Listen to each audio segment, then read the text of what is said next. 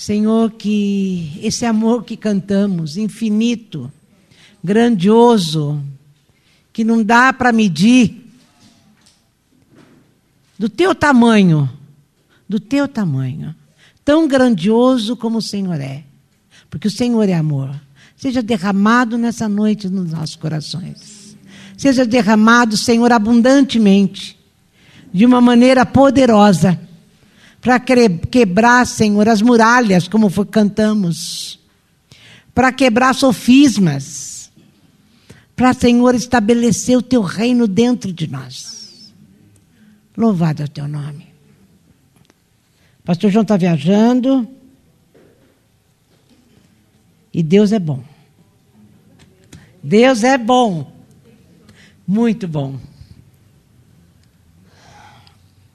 Eu quero falar uma palavra que está em 2 Samuel, capítulo 16.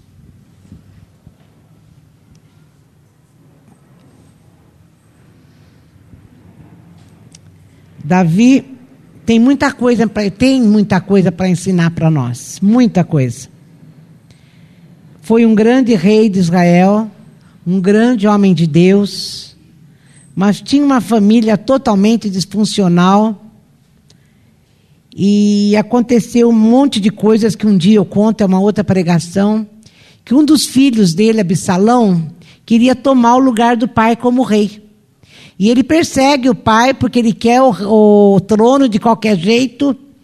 E ele persegue, ele apronta muito com o pai. E é nesse texto aqui que está falando a respeito de Davi nessa experiência dele estar tá com o filho querendo o trono dele e odiando o pai. Ele tinha ódio do pai. E aqui no versículo 5, é uma história boa, mas eu não vou falar. Não, vou começar no 11. É porque o que eu quero falar é mais do que isso. Um homem passou por ele, começou a lançar maldição sobre ele, e um soldado dele falou: Acaba com esse homem aí, mata esse homem. É isso que eu estou pulando de ler. Ele falou: Não, eu não vou, não vou fazer nada contra ele, porque é o Senhor que faz todas as coisas, e se ele está me amaldiçoando é porque Deus quer nem tomou conhecimento. E no 11 está assim: Davi prosseguiu, dirigindo-se a Abissai, que era aquele cara do, do exército dele que ele estava conversando, e ao restante do grupo. Além disso, até meu filho, minha carne e meu sangue nesse momento, está querendo a minha morte. Esse benjamita, quer dizer, esse cara aí que está me amaldiçoando, não está fazendo nada comparado a isso. Não se preocupem com ele. Deixe que ele amaldiçoe à vontade. O Eterno ordenou que ele fizesse isso. Talvez o, Eterno enxergue a minha aflição e transforme as maldições em algo bom. Davi e sua comitiva seguiram um caminho, enquanto Simei seguia ao longo da costa da montanha. Quando, no 14, quando chegaram ao Rio Jordão, eles estavam exaustos e descansaram e renovaram as suas forças. E Absalão estava lá em Jerusalém, tomando o trono do pai. Porque Davi achou melhor sair e deixar o filho tomar o trono dele, provisoriamente. E o filho apronta todas. Mas nesse tempo, eu queria que você se colocasse um pouco no lugar desse pai. Como estava o coração desse pai? Devia estar despedaçado, acabado, eh, angustiado. Querer, não, não, eu imagino a dor que o coração do Davi sentia. E foi aonde, gente, ele fez um monte de salmos. Como dizia o Ari, ensinou para nós. O Ari dizia assim: a gente devia também escrever salmos. Então eu quero que você pense na dor do coração de Davi, no, no aquilo que ele estava sentindo e para onde ele correu. Ele começou a escrever salmos ao Senhor. Ele escreveu o 3, o 4, o 27, o 55, o 61, o 62, o 63. E aquilo foi fazendo muito melhor para o coração dele. Ele lavou a alma dele escrevendo os salmos. Olha o Salmo 62, o que que fala.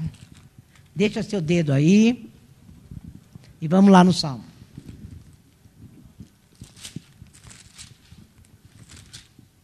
Salmo 62, de 1 a 3. Ele aqui, gente, ele aprendeu a confiar no Senhor. Olha o que ele fala. Com, com respeito a Sião, não poderei me calar. Com respeito a Jerusalém, não vou controlar a língua, até que a sua justiça resplandeça como o sol e a sua salvação brilhe como uma tocha. E as nações verão a sua justiça e os líderes mundiais admirarão a sua glória. Senhor, eu não vou me calar diante de tudo que está acontecendo.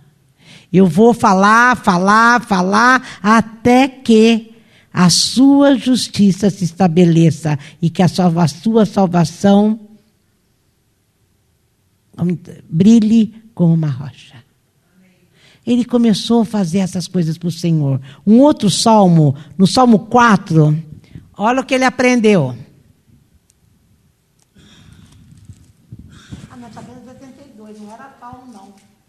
Vocês não falaram nada.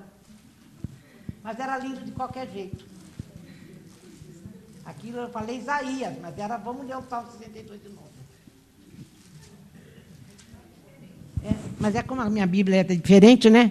É 62, de 1 a 3. Deus é único e incomparável. Por isso esperarei pelo tempo dele. Tudo que eu preciso vem dele.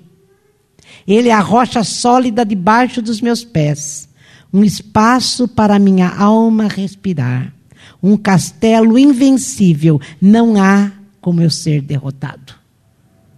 E falou com toda essa aflição do meu coração, da maneira que eu estou. Ele fala assim: eu vou encher o meu coração de esperança, porque nele eu posso confiar. Eu posso saber que de mim não vem nada, mas do Senhor vem todas as coisas. Ele aprendeu a confiar no Senhor no dia de muita dor. Eu, no tempo todo, eu quero que você pense na dor desse pai. O segundo salmo, então, o 4. Salmo 4, 4. Olha o que ele aprende. Reclamem se quiserem, mas sem agressões. Calem a boca e deixem o coração falar. Apresentem seu caso diante de Deus e aguardem a decisão dele. Nesse dia de muita dor, de muita angústia, ele aprendeu a não se irar inutilmente. Ele falou: hum, por que, que eu vou ficar bravo? Por que, que eu vou ficar irado? É melhor eu calar minha boca. Olha, eu vou calar minha boca e vou deixar o meu coração falar. Eu vou apresentar meu caso diante de Deus e aguardar a decisão de Deus. É uma coisa bem sábia para a gente fazer, né? Na hora que a gente não sabe bem o que fazer de tanta dor, de tanto problema. Outro salmo que ele escreveu, 62 de novo, já li. Ele aprendeu também a deixar vingança com o Senhor. O 41, 13.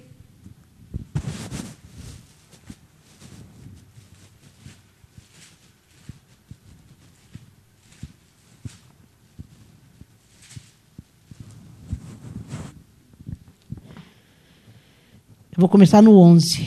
Tenho certeza de que estás ao meu lado, pois nenhum grito de vitória se ouve no acampamento inimigo. Gente, o acampamento inimigo era onde estava o filho dele, reinando no lugar dele.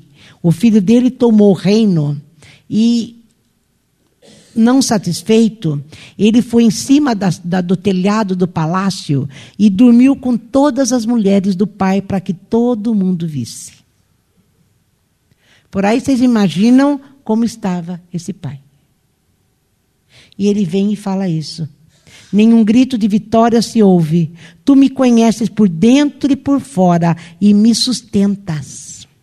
Sempre me admitirás em tua presença para que eu possa olhar em teus olhos. Bendito seja o eterno Deus de Israel, sempre, sempre e sempre. Na hora em que você é visitado por dor, por algum problema que você não sabe para onde correr, que está machucando você mais do que qualquer outra coisa, que o teu coração está em frangalhos, faça isso. Tu me conheces e me sustentas. Eu sei que o Senhor está ao meu lado. Como que você vai encarar esse mesmo problema. Muda ou não muda? Muda ou não muda? É, 41, 4. No mesmo Salmo 4. Eu disse, Eterno, seja generoso, junta meus pedaços outra vez, porque meus pecados me esfacelaram.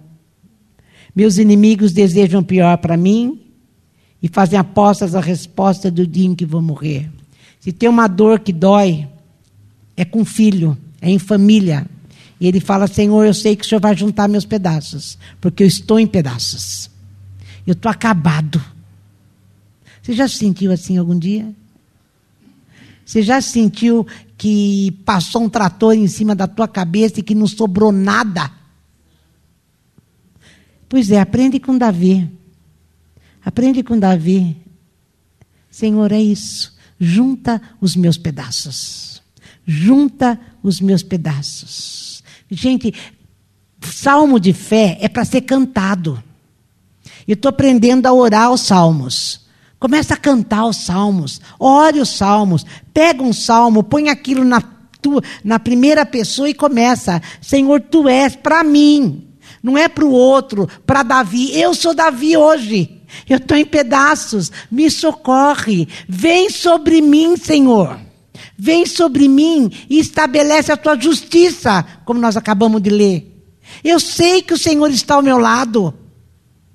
É mais ou menos isso. Outro, Salmo 27.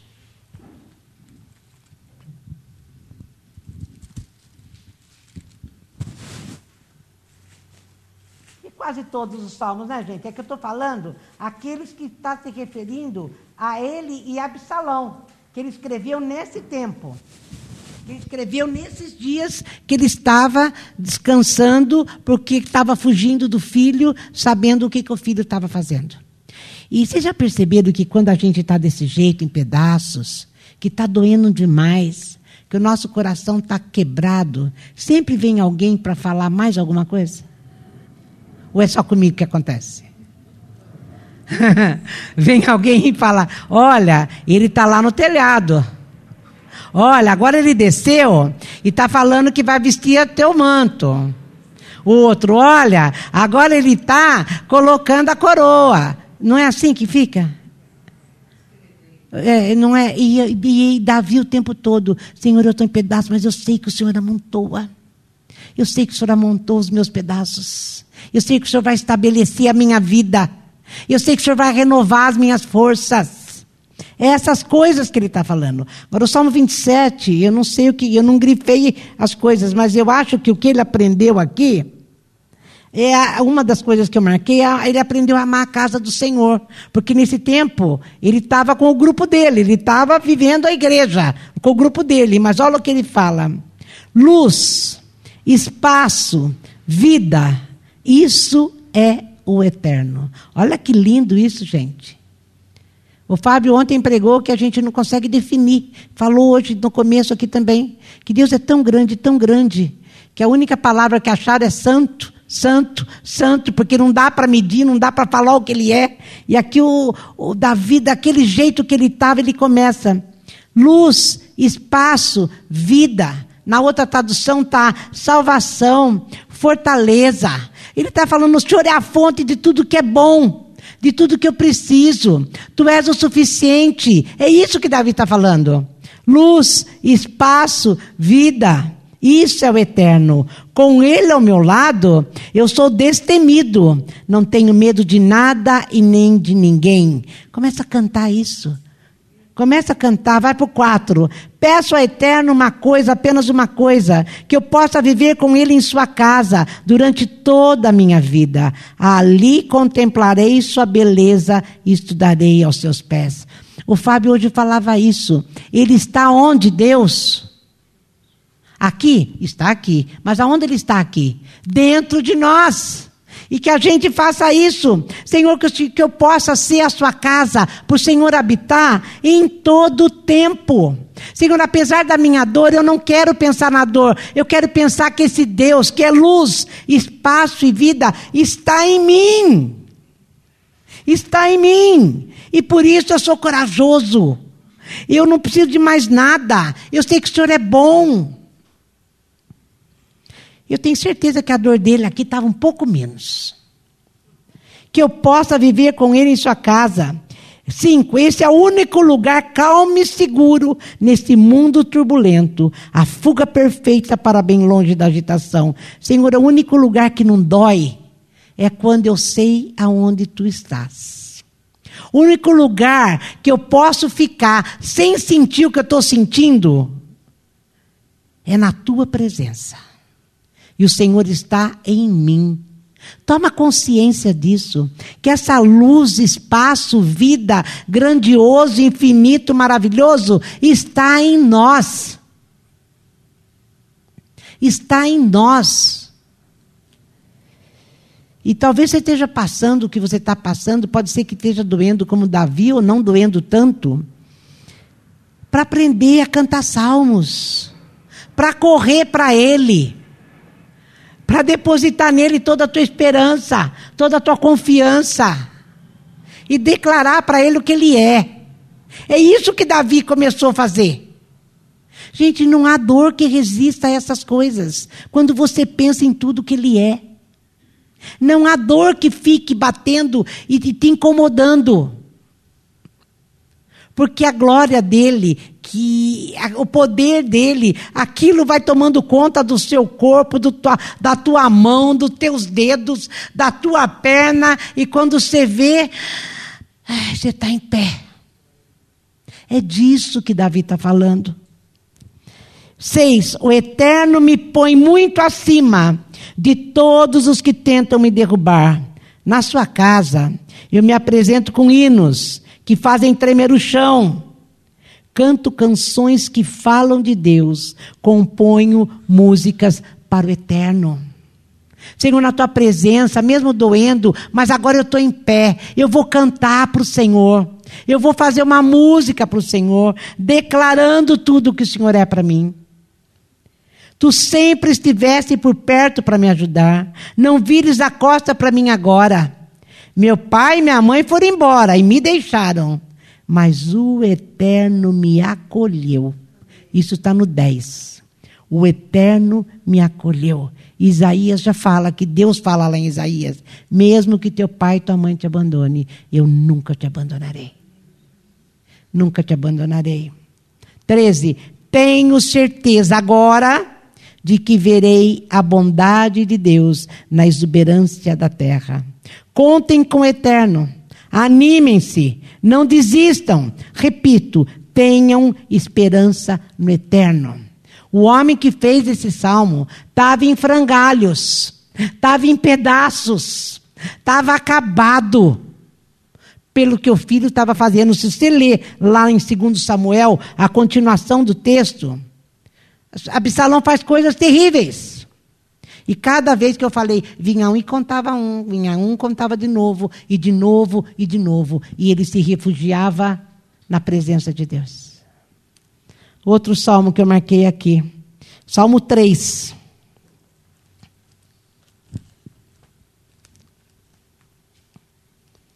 Que Deus possa estar falando com você.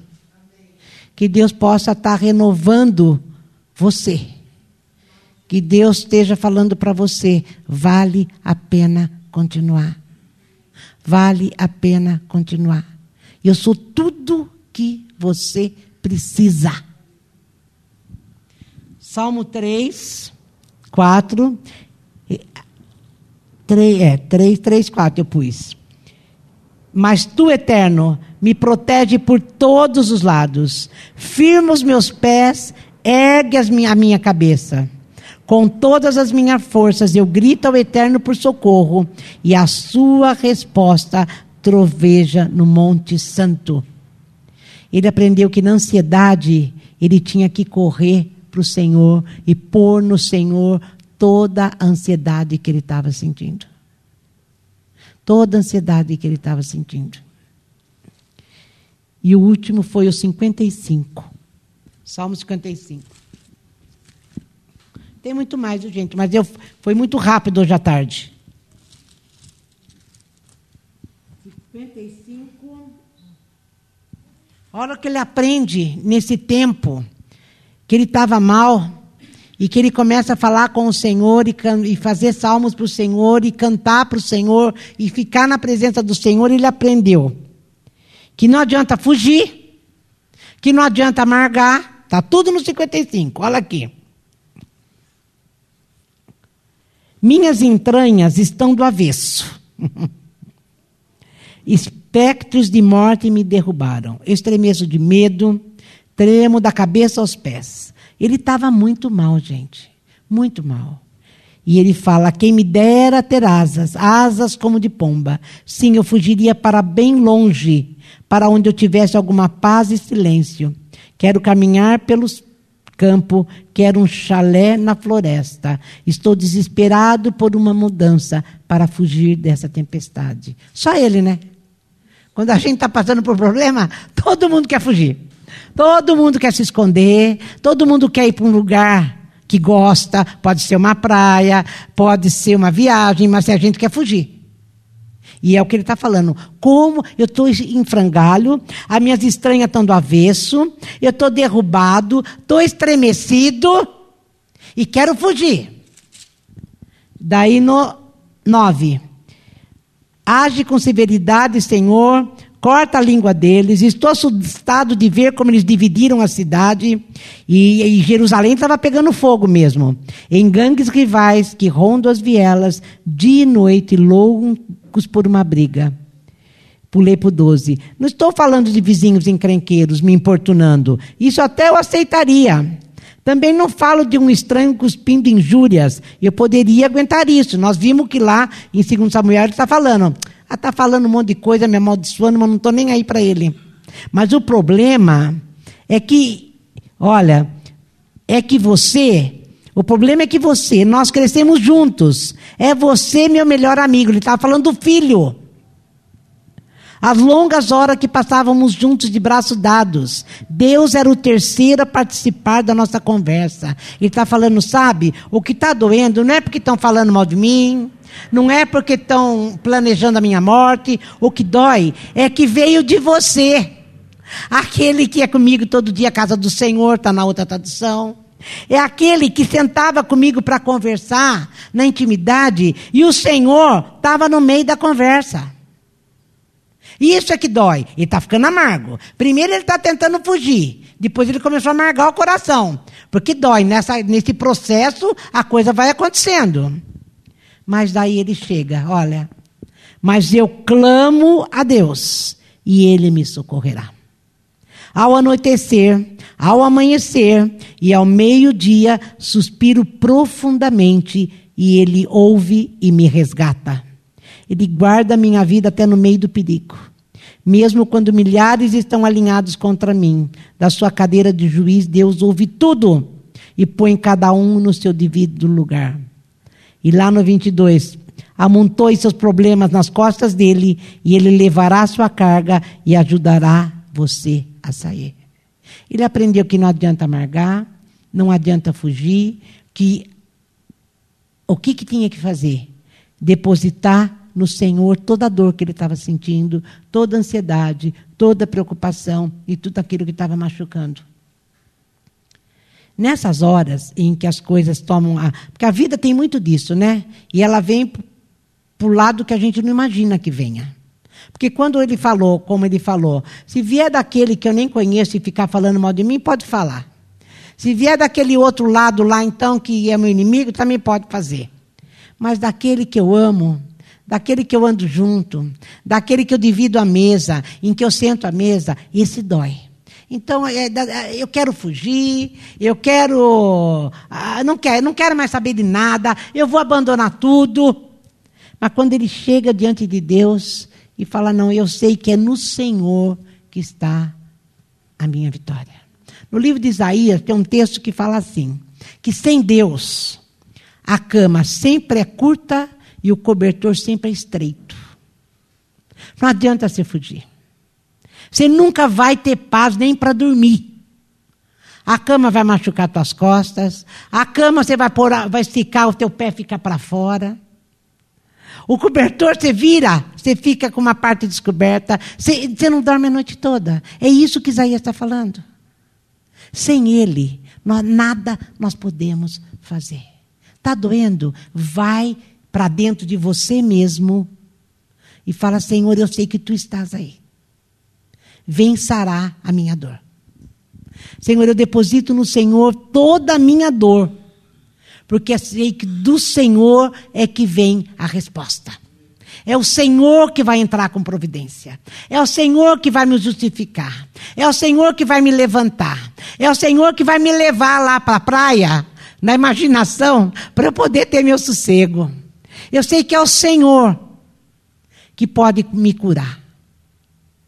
E Ele vem e cura o teu e o meu interior. Eu não estou falando de algo que eu não sei o que é. Eu estou falando de algo que eu sei o que é. Sei o que é, porque já passei, já doeu muito. E aonde eu achei a saída? No Senhor. Mas uma coisa ajuda muito, viu, gente? A comunhão dos irmãos. A comunhão dos irmãos faz um bem à beça para a gente. Não aquele que vem de manhã e fala, olha, ele quer pôr teu manto, o outro não, e agora ele está sentando no teu trono. Não desses. Mas aqueles que realmente são do mesmo, da mesma família que você, em Deus. Em Deus. Aqueles que têm a mesma, uh, o mesmo Deus dentro dele. Eles vão trazer muita ajuda para mim e para você. Porque eles fazem a gente, porque na hora da dor, você até esquece uma porção de coisas. Mas ele vem e fala: Você lembra disso? Você lembra aquele dia que nós estávamos assim, e ele veio e nos tirou, e nos lavou, e nos levou para um lugar espaçoso? É mesmo. Daí vem outro. Você lembra dessa palavra que Deus falou a teu respeito? Que Ele é teu pastor. E porque Ele é teu pastor, Ele coloca uma mesa diante dos teus inimigos. Você lembra disso? E daí começa. Isso traz uma cura para nós, daquelas. Assim como você pode ser instrumento de cura na vida do teu irmão. Por isso, não se isole. Na, o Davi, ele estava com os, os 400 dele, que era o exército dele. Vivia junto, vivia para a caverna. Vocês viram que eles foram tudo lá na beira de um, de uma, de um lago, lá descansar, porque estavam exaustos? Era mais ou menos uns 450 homens. E lá estava. Tem uma passagem, inclusive, que Davi estava na, na montanha, os inimigos lá embaixo, e Davi morrendo de sede, falou: Meu Deus, que vontade de beber uma aguinha.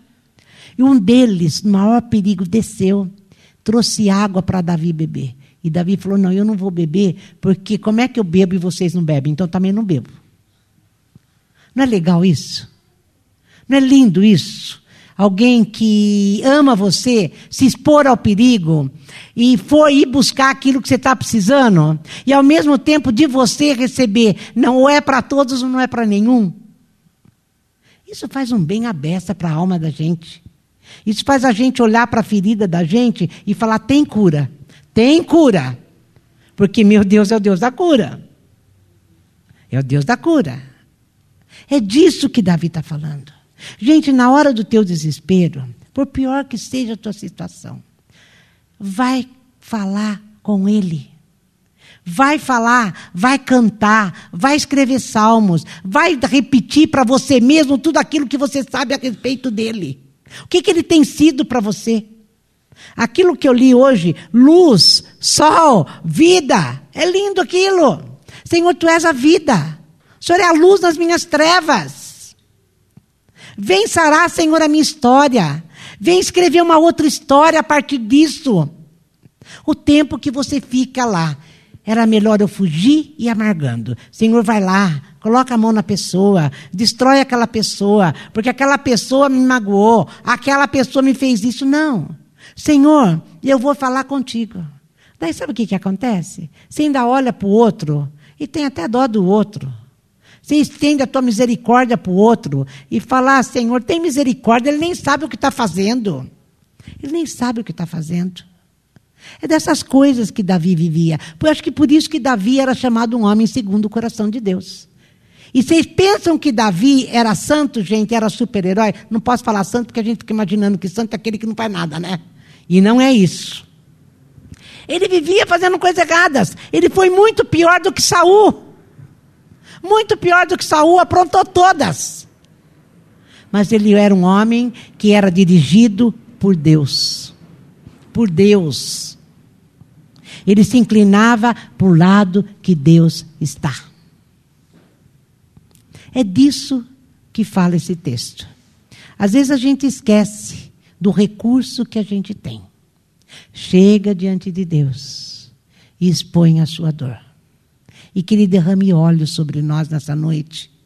Venha sarar as nossas feridas. Eu sei que são muitas. Tem gente que aqui que tem muita ferida. Mas que Ele venha nessa noite e derrame sobre você óleo fresco. Óleo fresco Talvez não só uma gota, mas de monte, para que a sua ferida seja sarada, não doa mais dentro de você. Em nome de Jesus, vamos levantar.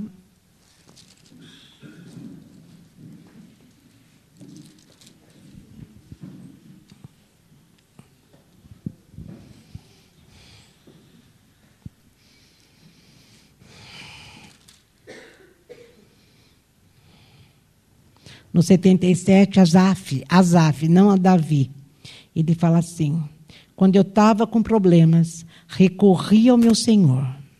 Minha vida era uma ferida aberta que não se curava. Quer dizer, eu não vejo Deus agir, eu estou mal, mas e os amigos diziam que tudo ia ficar bem, eu ficava ansioso, até que derramou óleo sobre a minha cabeça e eu saí dessa prostração. Senhor, muitos aqui, eu sei que sim, estão em pedaços. Mas que o teu espírito nessa noite possa juntar todos eles e colocar em pé. Em pé na tua presença. E receber do Senhor. Receber do Senhor todo o amor que cantamos hoje. Esse amor que é o Senhor é infinito, grandioso, poderoso e que cura essa ferida que não se curava. Senhor, toca mesmo em nós para que a tua graça se manifeste na nossa vida. Estamos como num deserto. O sol já não vemos, a luz já não brilha tanto mais. A vida já não é tão maravilhosa. Mas a partir do momento em que eu receber teu toque, minhas trevas sairão e a minha vida se restabelecerá na Sua presença. Senhor, faz de nós mesmos pessoas, Senhor, que sabem verdadeiramente quem é seu Deus para que possamos, Senhor, ser sal e luz numa sociedade que vive em caos e vive em trevas. Vem curar, Senhor. Vem curar as nossas feridas. Vem curar as nossas feridas. Para que a gente glorifique o teu nome na nossa vida. Em nome de Jesus. Em nome de Jesus.